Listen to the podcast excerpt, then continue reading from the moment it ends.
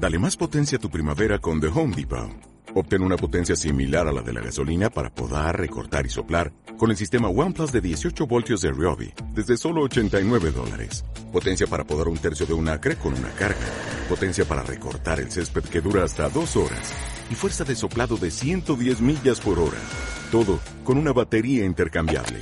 Llévate el sistema inalámbrico OnePlus de 18 voltios de Ryobi. Solo en The Home Depot. Haces más. Logras más.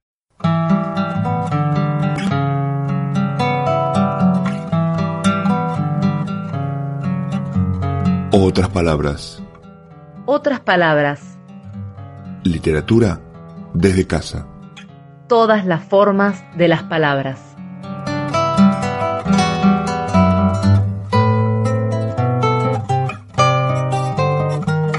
Otras palabras, tercera temporada, literatura desde casa.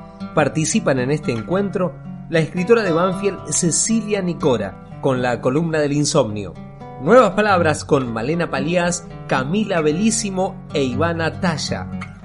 La participación de Nicolás Arturi con un nuevo relato.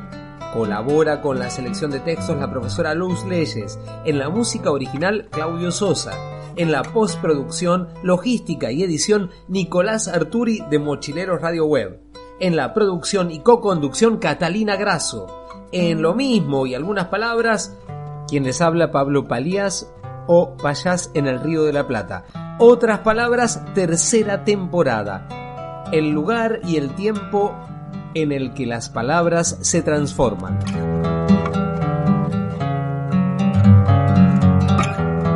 Volvimos, tercera temporada de Otras Palabras. Volvimos desde casa, Catalina Grasso, eh, superando una pandemia, Catalina. Sobreviviendo, sobreviviendo a la pandemia. Sobreviviendo a la pandemia, muy bien. Queremos agradecer con Catalina a todas y todos los escritores, narradores, lectores, artistas que participan en otras palabras, a los que nos siguen por aquí y en las redes sociales. Y también agradecer a Radio Urbe por el espacio y a Mochileros Radio Web por el apoyo en este tiempo, porque gracias a ellos podemos continuar de esta manera. Catalina, eh, contanos por qué elegimos la música que hoy nos va a acompañar en todo el programa. Hoy nos va a acompañar un artista que nos ayuda a no volvernos tan locos, ¿no, no amigo? Pablo. Exactamente. Justamente elegimos esa canción para arrancar, pero también eh, de un álbum, Yendo de la cama al living, que vos lo pensaste y dijiste, bueno, tratemos de no volvernos tan locos. Y pensamos automáticamente los dos en este, en este artista, en Charlie García, en este álbum, en Yendo de la cama al living. Y ¿te bancás una intro mía para escucharlo? Un placer, siempre una intro suya. Un placer, extrañaba ya. Arrancamos así entonces la tercera temporada de Otras Palabras. Hay una radio en una calle desierta que anuncia una tercera temporada de un espacio de literatura. Hay unos oídos atentos, hay amor y hay odio. Hay una pandemia, hay rumbos por andar y decisiones que tomar. Siempre tu mirada que ilumina mis sentimientos que a veces se tornan disparatados en este tiempo. Cuando pienso en las causas nobles, en las epopeyas personales y colectivas, y pienso en esta realidad que nos ha tocado, descubro como hace muchos años atrás Charlie García, pretendiendo que una sociedad despertaba de un largo sueño atroz, en yendo de la cama al living, allí decía, yo no quiero volverme tan loco, yo no quiero morir en el mundo hoy, yo no quiero morir en el mundo hoy. Y sigue, yo no quiero verte tan triste, no quiero esta pena en mi corazón, no quiero una pandemia que nos borre todos los sueños y todas nuestras comunidades. Por eso, para no verte tan triste, para no volvernos tan locos, volvemos. Otras palabras, tercera temporada. Yo no quiero volverme tan loco, yo no quiero vestirme de rojo, yo no quiero morir en el mundo. Yo no quiero ya verte tan triste, yo no quiero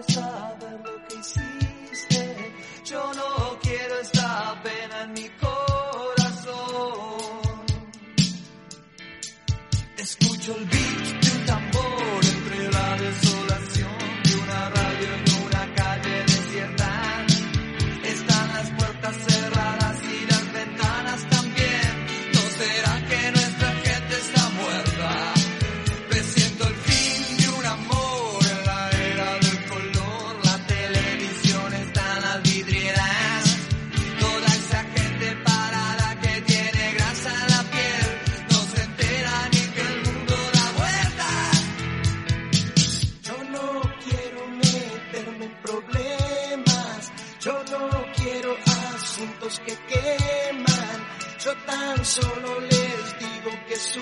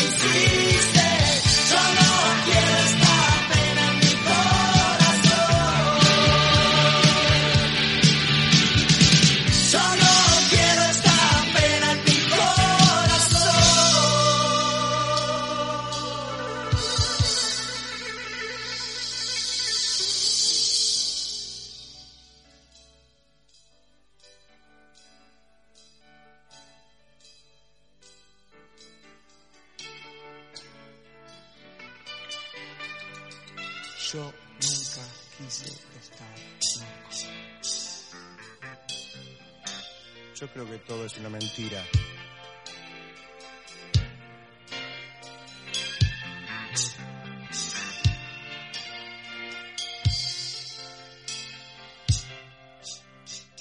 Cruzan el aire otras palabras.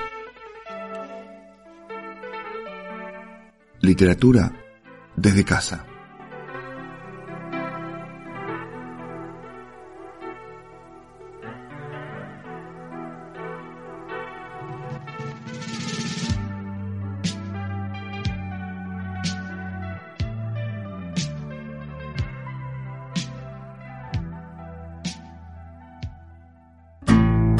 la literatura y el sueño. Cuando el sueño no viene. La columna del insomnio, por la escritora María Cecilia Nicora, aquí, en otras palabras.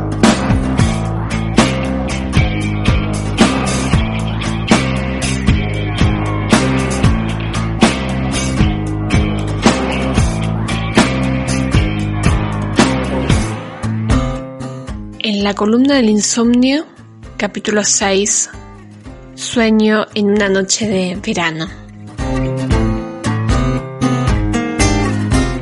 Las noches de verano tienen ese no sé qué. Ya Shakespeare lo intuía hace un par de siglos. Estoy segura que la temperatura externa moldea, de cierta manera, las conductas del termómetro interior. A la explosión de colores, sabores, naturaleza le corresponde una implosión de estímulos, emociones, hormonas que pueden mantenernos aún más despiertos de lo habitual. Personalmente no tengo predilección por el verano, menos aún si tengo que transcurrirlo en la ciudad. Calor y cemento no son una combinación muy favorable, y ni hablar de noche, calor y cemento. Pareciera que en las noches despejadas de grillos y lunas llenas la temperatura se vuelve sofoco. Imposible conciliar un buen sueño sin recursos que tiren algo de aire fresco. Ahora, si tenés la dicha y el privilegio de convivir con metros de pasto y plantas, ni hablar de una pileta o de poder vacacionar a donde te lleven las ganas, ahí todo cambia. Más aún el sueño. Dormir deja de ser suplicio para convertirse en dicha, en reparación, en descanso de pensamientos y huesos. Tengo la teoría de que la cabeza cambia el chip cuando convive con otros elementos más esenciales, livianos, menos espesos. Por lo menos a mí me sucede esto. Es adentrarme unos kilómetros en cualquier geografía que sea distinta a esta cotidiana monotonía y los pulmones se expanden, agradecen el cambio de aire, la cabeza se despeja, los problemas se olvidan. La noche se viste de sueño y dibuja en mi cara una sonrisa, la misma que me asoma cuando leo.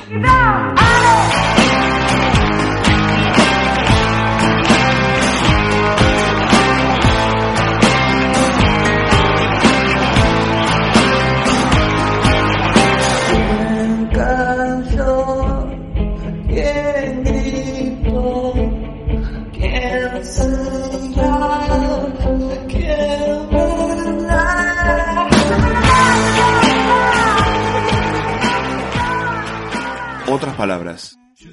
Cuentos desde casa para tu casa.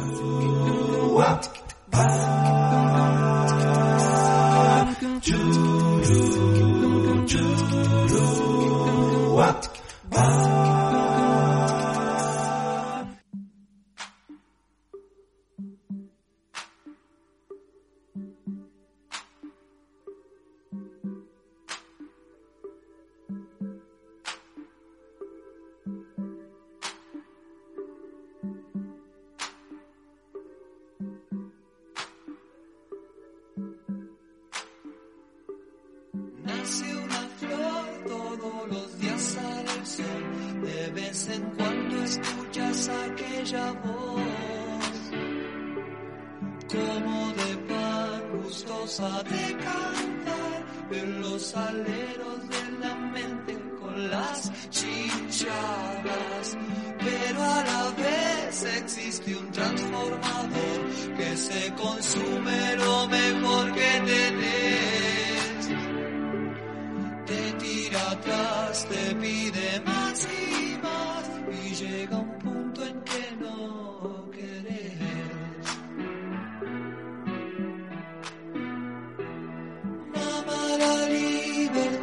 siempre la llevarás dentro del corazón. Te pueden corromper, te puedes olvidar, pero ella siempre está.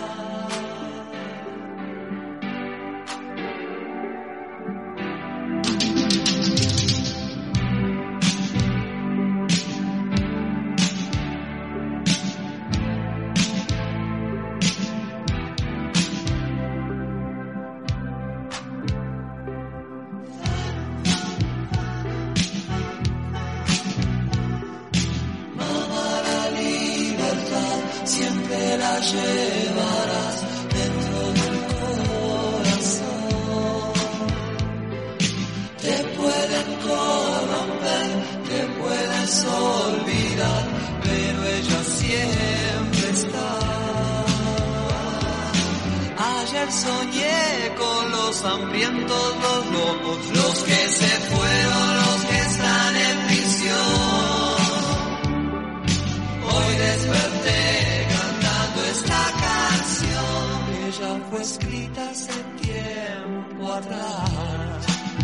Es necesario cantar de nuevo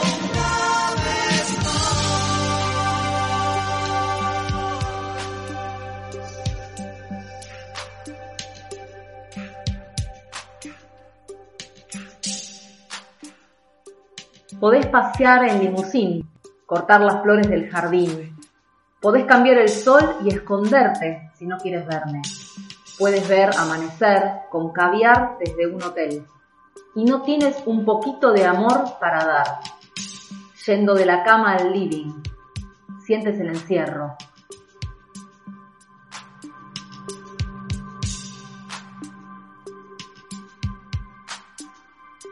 Ahora, en otras palabras, literatura desde casa, nuevas palabras.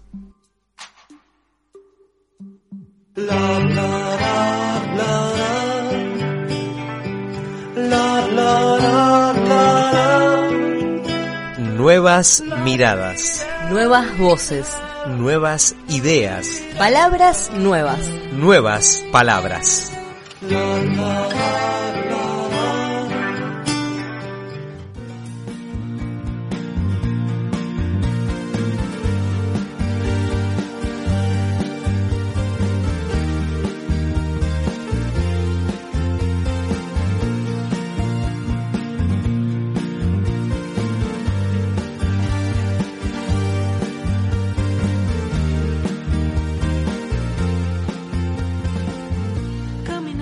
Alteración. Dependencia excesiva del influjo del mundo exterior. Se opone al ensimismamiento. de tu barrio infinitamente superior al mío. Volteé en la esquina de tu casa, viendo en tu ventana luz. Me expreso en mi deseo para no perderme. Materializo sensaciones para no esconderme. Abro la cabeza, me invento mil variables para que todas las flechas no me roben el instante. Refugiada en la montaña, deshaciendo memorias. Tribu en soledad, castigando la deshonra. Somos polos contrariados, extremos desinhibidos, resultados momentáneos de un experimento vivo. Persigo mi esencia para no escaparme, el todo en el detalle para no marearme, buscarte en mis palabras para así significarme, reconocerme en el dolor para no negarme. Desde que venimos al mundo, cuando decimos yo, nuestro nombre, la primera palabra, comenzamos a participar místicamente de todo lo que nos rodea. ¿Habrá empezado en ese momento la adicción al vínculo? Vínculo como nosotros queremos que sea construido, vínculo de exigencias al exterior, vínculo que sabe que están, pero yo, ¿dónde estoy? ¿Dónde estoy cuando te miro vincularte conmigo? ¿Dónde estoy cuando recorro tus sábanas? ¿Dónde estoy cuando necesito un abrazo? Tengo vergüenza del encuentro. Atiendo al emergente. ¿Vos cómo estás? No entiendo. No, no me pasa. No sé cómo vincularme. Me cuelgo. Fantasmeo. Vos te vinculás con las palabras y yo no puedo dejar de reír. ¿Las palabras hacen algo de lo que ya soy o son utilizadas como espejos de mi propia existencia?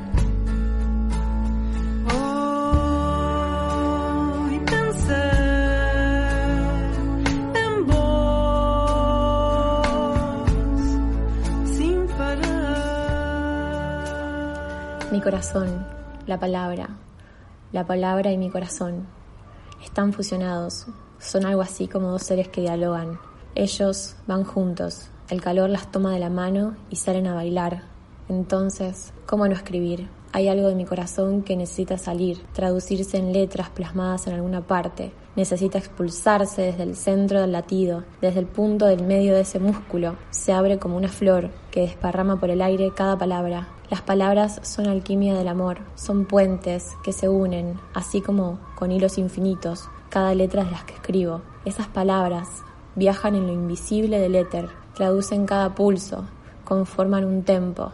este sonido que digo en mi cuerpo, voz adentro cuando escribo.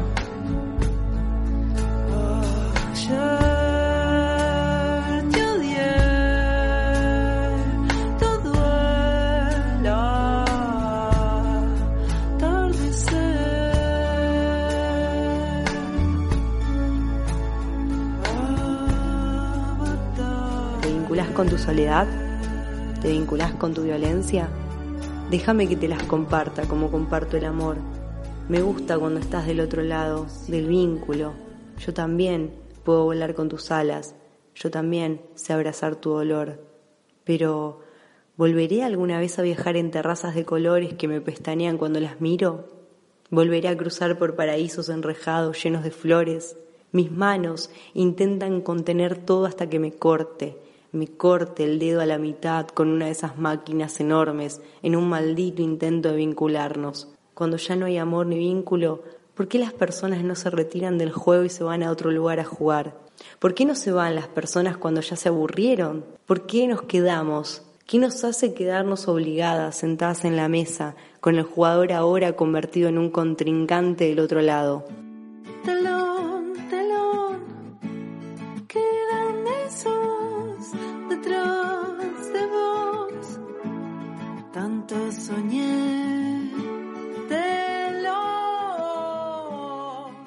Ese sonido, el tempo, el hilo, el corazón, el latir.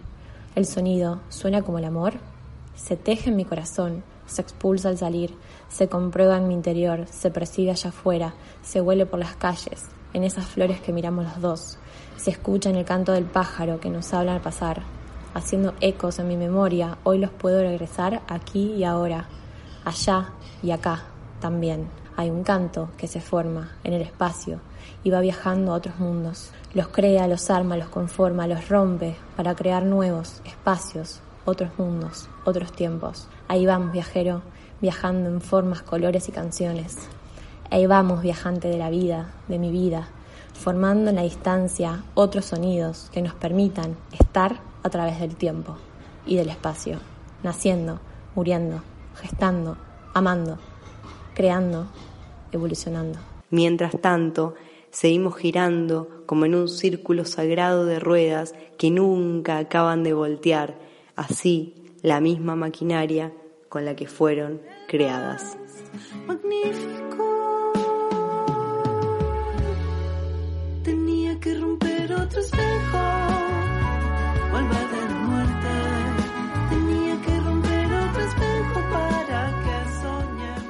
Otras palabras.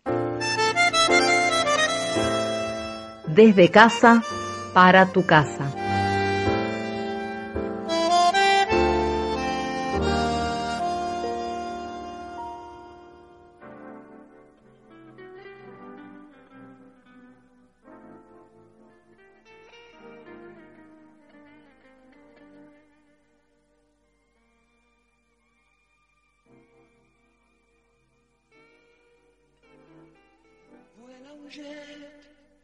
Hacia el sur, la cósmica cintura es el folclórico ataúd de un DC-10 que se hace estrellas contra el suelo.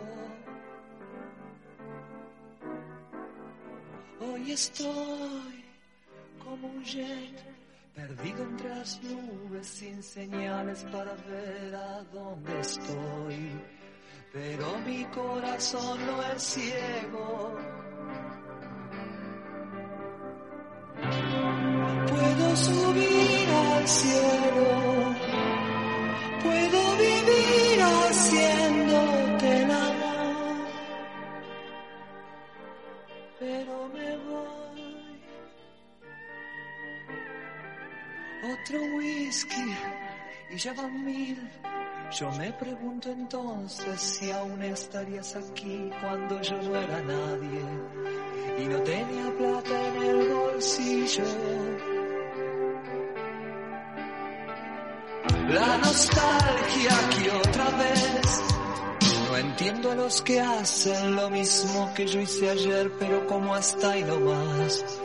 Como viviendo en el pasado. Me escapé sin pensar. Escuché los Beatles y me fui a buscar la soledad. Y vos también estabas verde.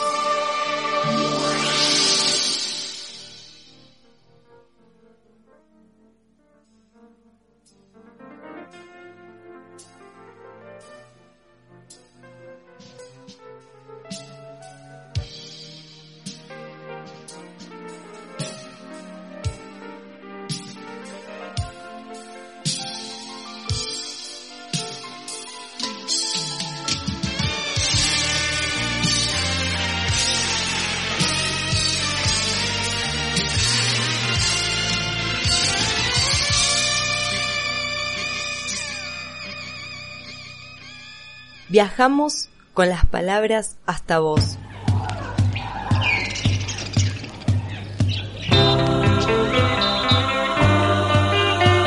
Encontramos nuevas formas de comunicarnos.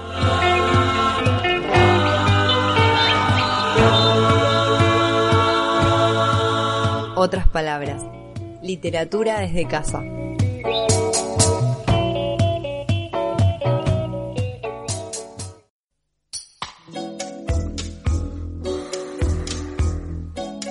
Cruzan el aire otras palabras.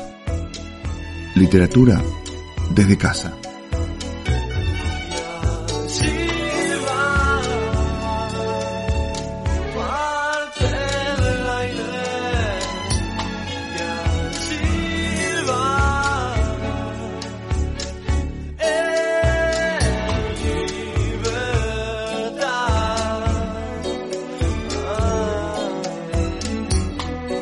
No tengo nada que hacer, no tengo nada que dar, no encuentro la gracia en mi manera de hablar, no quiero volver nunca más. Todos podemos perder, todos podemos ganar, entre las sogas del circo y las trincheras del mal, no quiero olvidarme de hablar. Las pálidas figuras se acercaron hasta mí, mi mente tuvo dudas y fingí que ya las vi. Ya no quiero vivir así, repitiendo las agonías del pasado con los hermanos de mi niñez. Es muy duro sobrevivir, aunque el tiempo ya los ha vuelto desconfiados. Tenemos algo para decir, no es la misma canción de dos por tres. Las cosas ya no son como las ves.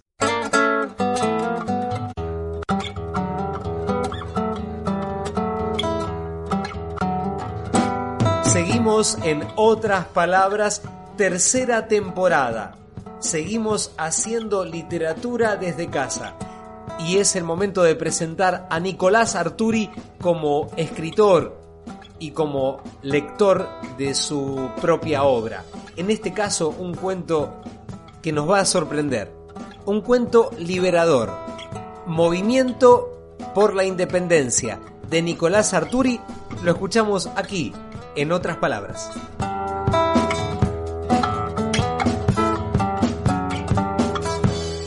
El planeta era la Tierra. El continente, el país, no viene el caso. La ciudad, solo podemos decir, era grande. Una megalópolis de esas que albergan a más gente de la conveniente. Semejante infierno de modernidad nunca está sereno. Sin embargo, este callejón, en este rincón sucio, estaba solitario, silencioso. Galpones que durante el día veían el trajinar de obreros y camiones se erguían ahora, imponentes, callados, sombríos. Un olor agridulce, de basura, crecía en las veredas. Llovía. Un callejón terminaba en una puerta. Cualquiera que conociera el barrio diría que ese recoveco no existía. Aún los más antiguos vecinos no lo recordaban. Como si estuviera, pero no estuviera. Un perro caminaba por la calle olisqueando la basura. Estaba empapado y parecía callejero, pero no lucía desnutrido, y el pelaje era parejo y reluciente, a pesar del agua.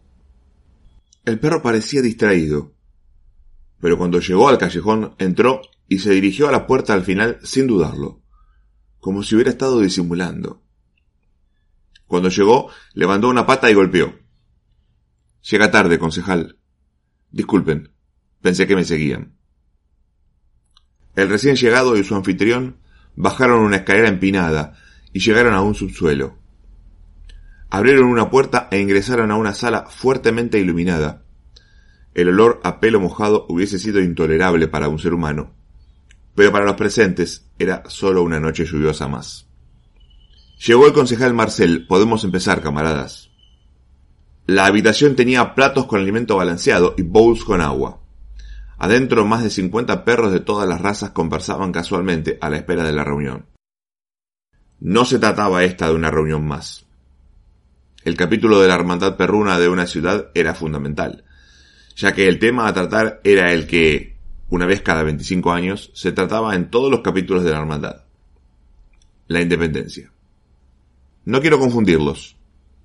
Existen evidencias de que los perros convivían con los humanos desde hace ya 12.000 años por lo menos, y que la domesticación de los perros fue en realidad una adaptación espontánea de estos a la vida humana.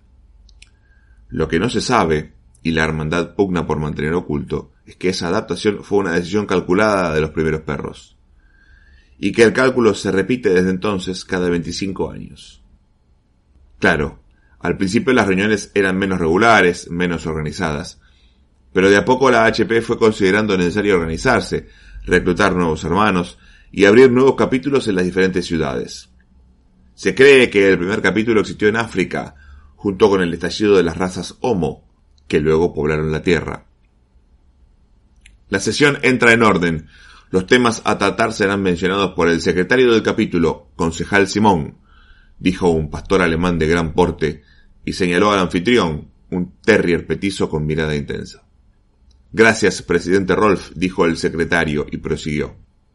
Los temas son el aumento de camaradas sin hogar, la resistencia a las prendas de vestir y el más importante, la renovación del acuerdo de convivencia versus su destrucción y la adopción de un movimiento de independencia. Terminó de decir esta frase, y el pelo en los lomos de los presentes se erizó. La sola mención de la frase causaba ansiedad, miedo. La decisión de incorporarse a los primeros asentamientos humanos no se logró sin disenso. La mayoría de los perros entendió que un enfrentamiento con los primeros hombres hubiese significado la desaparición de la subespecie y muy posiblemente de otras especies asociadas. Se optó entonces por un movimiento coordinado de seducción, en el cual el perro pasaría a ser el mejor amigo del hombre, y su permanencia sobre la faz de la tierra estaría garantizada por esa relación de amistad.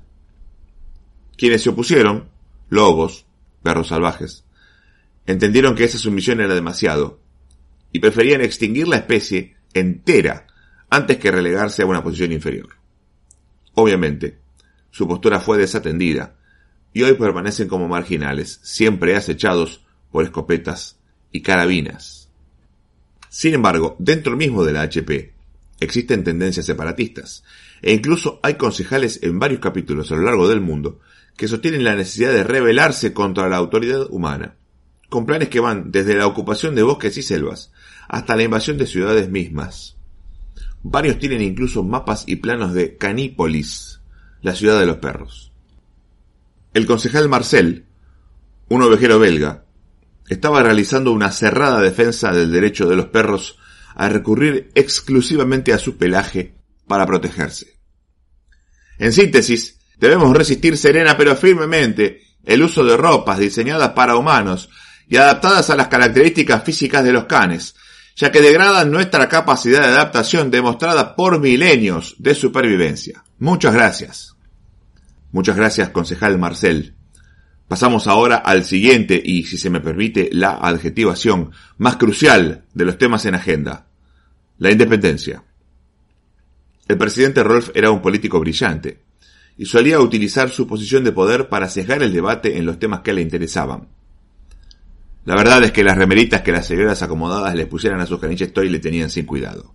Pero el movimiento de independencia era fundamental y Rolf, con siete años y una cómoda casa en las afueras, no estaba dispuesto a que los independentistas, liderados por Ian, un joven terrier irlandés, le arrebataran sus siestas en el parque. No pretendo colocarme en una postura similar a aquellos lobos, vándalos, separatistas, que intentan aterrorizar a humanos y privarnos de las metas conseguidas hasta hoy. Ian disfrazaba sus intenciones con un manto de civilidad, pensó Rolf. Pero tampoco es posible que sigamos navegando en el sopor de nuestras comodidades burguesas y entreguemos a cambio la esencia de nuestra raza. Un grupo de perros empezó a aullar sonoramente, mientras el resto gruñía o se limitaba a lamerse las patas. Es hora de reivindicar nuestras banderas más primordiales. ¿Cómo es posible que sigamos aceptando comer los restos de lo que los humanos comen? Vivir en departamentos de 24 metros cuadrados. Algunos de nuestros camaradas nunca pisaron un césped, nunca probaron un hueso vacuno. Semejantes actitudes nos degradan y no podemos permitirlas ya más. Ian cerró su intervención con la cruz erizada y el ceño fruncido. Nuevamente se reanudaron los aullidos de apoyo. Rolf, que además de perro era un viejo zorro, intervino inmediatamente y le cedió la palabra a Draco. Draco era un Doberman, aliado de Rolf en la hermandad. Veterano, color negro profundo con un ladrido ronco que connotaba experiencia. La mayoría de los miembros del capítulo pensaría dos veces antes de enfrentarse en un debate verbal con Draco. Lo que camarada Ian dice es tan inspirador como falso, arrancó Draco. Vamos, camaradas. Restos. Quizás en otra época. Hoy los humanos gastan 55 mil millones de dólares por año en la industria de las mascotas, de los cuales 23 mil millones son en comida, solamente en los Estados Unidos. Cada uno de nosotros le cuesta a su amo casi 9 mil dólares en su vida. Por cada uno que vive hacinado hay cientos que corren por césped fresco, libres de predadores y con comida y techo asegurados. Y si no, de los aquí presentes, alcen la mano aquellos que han tenido que blisquear la basura por otros motivos que no sean el de despistar a los humanos en nuestras participaciones en la HP. Ian rechinaba los dientes mientras la mayoría de la asamblea festejaba y vitoreaba. Nuestros padres fundadores tomaron este estilo de vida, no lo malogremos por un puñado de falsas expectativas. Cerro Draco. Wolf, un perro lobo checoslovaco aliado de Ian, empezó a hablar sin siquiera esperar la sesión de la palabra. Lo que escuchan, camaradas, es la voz de la oligarquía perruna, dispuesta a someter al resto para no perder ventajas por las que no ha luchado, dispuesta a permitir que los animales sean mercancías en un sistema capitalista que todo lo vende. No debemos permitir que estas clases rancias impidan la consecución de objetivos históricos en la hermandad. Wolf atacó sin mesura y Draco se apresuró a responder. Disculpe, aconsejó el Wolf, pero creo que siempre ha sido premisa de esta asamblea no insultar a sus participantes. Dijo, pero Wolf le espetó, ¿y acaso usted no llamó mentiroso al concejal Ian? Camaradas, debo recordarles que estamos aquí para definir el futuro de la hermandad, terció Rolf, quien veía cómo la discusión se le iba de las manos. No debemos dejarnos llevar por las pasiones, sino analizar esto con frialdad y lógica. Ahora bien, concejal Wolf hizo uso de la palabra sin que yo se la diera. Le pido que en el futuro no repita esta actitud. Cerró y aprovechó para aleccionar a su contrincante, que paraba la cola y mostraba los dientes en dirección de Draco. Pido la palabra, señor presidente, expresó King, un labrador gordo y grandote con cara de bonachón y bien comido. Creo que estamos ante la misma disyuntiva que hace miles de años encararon nuestros padres fundadores. A diferencia de otras especies, los gatos, sin ir más lejos, hemos aprendido a convivir con los humanos de una forma que nos es beneficiosa a ambos. Es cierto que muchos camaradas viven en situaciones de inimaginable dolor. Es necesario que hagamos algo por ellos. Pero no creo que la independencia sea el camino. Por el contrario, creo que será nuestra ruina. La vida de nuestra especie ha mejorado sensiblemente y propongo como moción que se mantenga así, al menos hasta la próxima asamblea. Como adenda, considero necesario que se lleve a cabo un censo para determinar las condiciones de vida de nuestros camaradas como primer paso hacia una resolución definitiva del conflicto. Rolf y King no eran amigos. De hecho, Rolf consideraba que King era demasiado laxo con los independentistas, pero había resumido impecablemente el deseo de los conservadores. Moción del concejal King por la positiva, dijo Rolf, y la mayoría de los presentes ladró. Se aprueba entonces la moción. Siguiente tema, camaradas.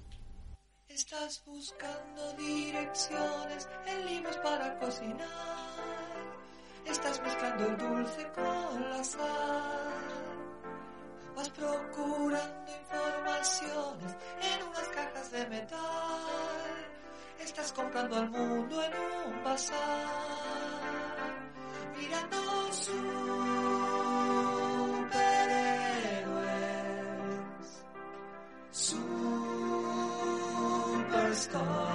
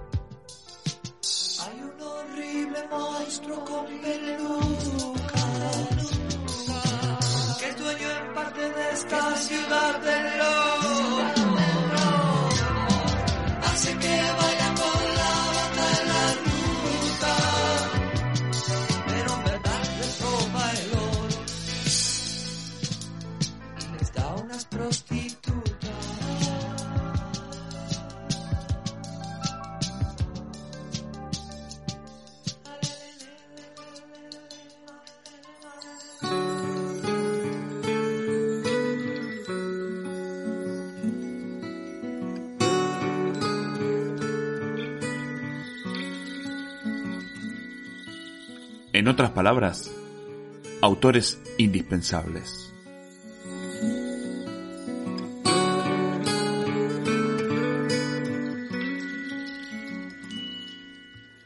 Este día empieza a crecer. Hoy en Autores Fundamentales, Indispensables, el escritor argentino Bernardo Cordon. Nació el 12 de noviembre de 1915 en Buenos Aires y falleció en Santiago de Chile el 2 de febrero del año 2002. Es uno de los autores más importantes e influyentes de la narrativa argentina del siglo XX, considerado parte de la generación del 50. Cordon publicó tanto novelas como relatos y libros de viajes, siendo muy conocido por sus crónicas en países de América, Europa y especialmente Asia. Sus obras tienen un marcado tono realista que muestra las inquietudes de la población y de alguna manera las costumbres. Hoy aquí, Bernardo Cordon, lo leemos junto a Catalina Grasso.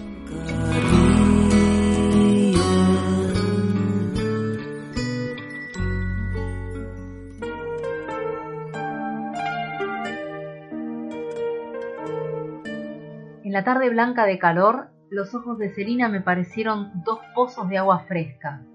No me retiré de su lado como si en medio del algodonal quemado por el sol hubiese encontrado la sombra de un sauce. Pero mi madre opinó lo contrario. Ella te buscó, la sinvergüenza. Estas fueron sus palabras. Como siempre, no me atreví a contradecirle, pero si mal no recuerdo, fui yo quien se quedó al lado de Celina con ganas de mirarla a cada rato.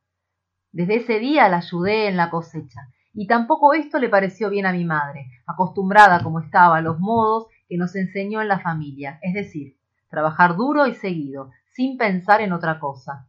Y lo que ganábamos era para mamá, sin quedarnos con un solo peso. Siempre fue la vieja quien resolvió todos los gastos de la casa y de nosotros. Mi hermano se casó antes que yo porque era el mayor y también porque la Roberta parecía trabajadora y callada como una mula. No se metió en las cosas de la familia y todo siguió como antes. Al poco tiempo, ni nos acordábamos que había una extraña en la casa. En cambio, con Celina fue diferente. Parecía delicada y no resultó muy buena para el trabajo. Por eso mi mamá la mandaba hacer los trabajos más pesados del campo, para ver si aprendía de una vez. Para peor, a Celina se le ocurrió que como ya estábamos casados podíamos hacer rancho aparte y quedarme con mi plata. Yo le dije que por nada del mundo le haría eso a mamá. Quiso la mala suerte que la vieja supiera la idea de Celina. La trató de loca y nunca la perdonó. A mí me dio mucha vergüenza que mi mujer pensara en forma distinta que todos nosotros, y me dolió ver quejosa a mi madre. Me reprochó que yo mismo ya no trabajaba como antes, y era la pura verdad. Lo cierto es que pasaba mucho tiempo al lado de Celina. La pobre adelgazaba día a día, pero en cambio se le agrandaban los ojos, y eso justamente me gustaba. Sus ojos, grandes. Nunca me cansé de mirárselos. Pasó otro año, y eso empeoró. La Roberta trabajaba en el campo como una burra, y tuvo su segundo hijo. Mamá parecía contenta porque igual que ella, la Roberta paría machitos para el trabajo. En cambio, con Celina no tuvimos hijos, ni siquiera una nena. No me hacían falta, pero mi madre nos criticaba. Nunca me atreví a contradecirle, y menos cuando estaba enojada, como ocurrió esa vez que nos reunió a los dos hijos para decirnos que Celina debía dejar de joder en la casa y que de eso se encargaría ella. Después se quedó hablando con mi hermano y esto me dio mucha pena porque ya no era como antes, cuando todo lo resolvíamos juntos. Ahora solamente se entendían mi madre y mi hermano. Al atardecer los vi partir en el sulky con una olla y una arpillera. Pensé que iban a buscar un yuyo o un, gualicho en el monte para arreglar a Celina. No me atreví a preguntarle nada. Siempre me dio miedo ver enojada a mamá. Al día siguiente mi madre nos avisó que el domingo saldríamos de paseo al río. Jamás se mostró amiga de pasear los domingos o cualquier otro día, porque nunca faltó trabajo en casa o en el campo. Pero lo que más me extrañó fue que ordenó a Celina que viniese con nosotros, mientras Roberta debía quedarse a cuidar la casa y los chicos. Ese domingo me acordé de los tiempos viejos cuando éramos muchachitos. Mi madre parecía alegre y más joven, Preparó la comida para el paseo y enganchó el caballo al sulky. Después nos llevó hasta el recodo del río. Era mediodía y hacía un calor de horno. Mi madre le dijo a Celina que fuese a enterrar la dama Juana de vino en la arena húmeda. Le dio también la olla envuelta en arpillera. Esto lo abrís en el río. Lava bien los tomates que hay adentro para la ensalada. Quedamos solos y como siempre sin saber qué decirnos. De repente sentí un grito de Celina que me puso los pelos de punta. Después me llamó con un grito largo de animal perdido. Quise correr hacia allí, pero pensé en brujerías y me entró un gran miedo. Además mi madre me dijo que no me moviera de allí. Celina llegó tambaleándose como si ella sola hubiese chupado todo el vino que llevó a refrescar al río no hizo otra cosa que mirarme muy adentro con esos ojos que tenía y cayó al suelo. Mi madre se agachó y miró cuidadosamente el cuerpo de Celina. Señaló. Ahí, abajo del codo. Mismito allí, picó la yarará, dijo mi hermano. Observaban los ojos de entendidos. Celina abrió los ojos y volvió a mirarme. Una víbora, tartamudeó. Había una víbora en la olla. Miré a mi madre y entonces ella se puso un dedo en la frente para dar a entender que Celina estaba loca. Lo cierto es que no parecía en su sano juicio, le temblaba la voz y no terminaba las palabras, como un borracho de lengua de trapo. Quise apretarle el brazo para que no corriese el veneno, pero mi madre dijo que ya era demasiado tarde y no me atrevía a contradecirle. Entonces dije que debíamos llevarla al pueblo en el sulky. Mi madre no me contestó, apretaba los labios y comprendí que se estaba enojando. Celina volvió a abrir los ojos y buscó mi mirada, trató de incorporarse. A todos se nos ocurrió que el veneno no era suficientemente fuerte. Entonces mi madre me agarró del brazo. Eso se arregla de un solo modo, me dijo. Vamos a hacerla correr. Mi hermano me ayudó a levantarla del suelo. Le dijimos que debía correr para sanarse. En verdad es difícil que alguien se cure de esta forma. Al correr el veneno resulta peor y más rápido. pero no me atreví a discutirle a mamá y Celina no parecía comprender gran cosa. Solamente tenía ojos, qué ojos, para mirarme, y me hacía así con la cabeza porque ya no podía mover la lengua.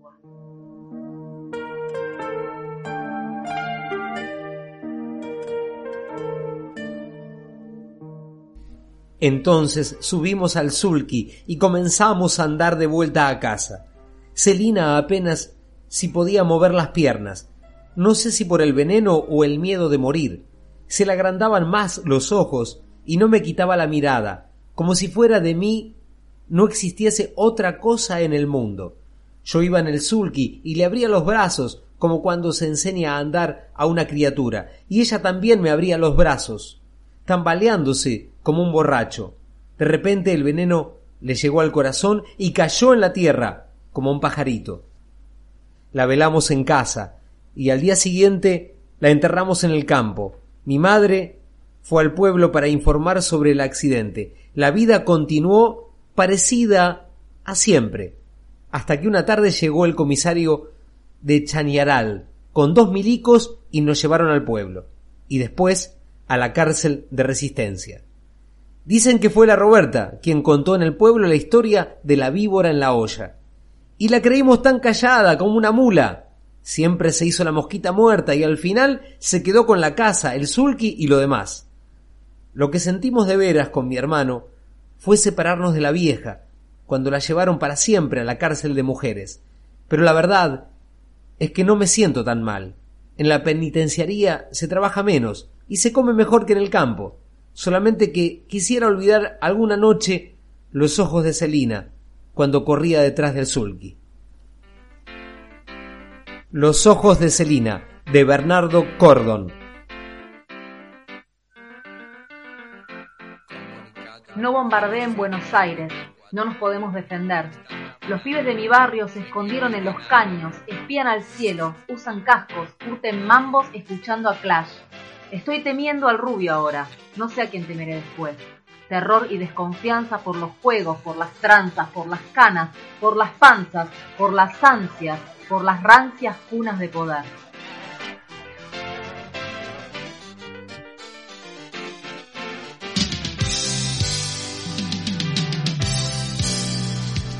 Es posible que me suba a tu coche, pero no bombardeen la zona sur del Gran Buenos Aires. Así termina este capítulo de otras palabras, literatura desde casa. Nos cuidamos entre todos, nos cuidamos en comunidad.